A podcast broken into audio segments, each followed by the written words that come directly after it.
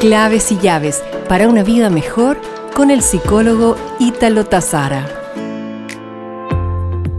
¿Has sentido resentimiento en este último tiempo?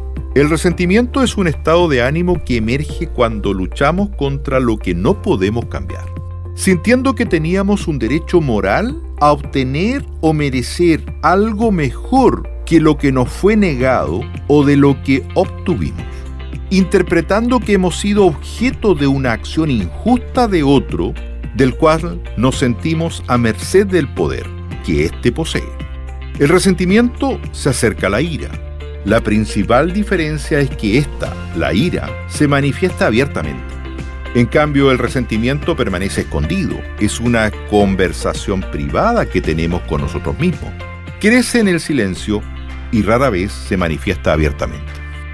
Nos reencontraremos pronto con más claves y llaves para una vida mejor.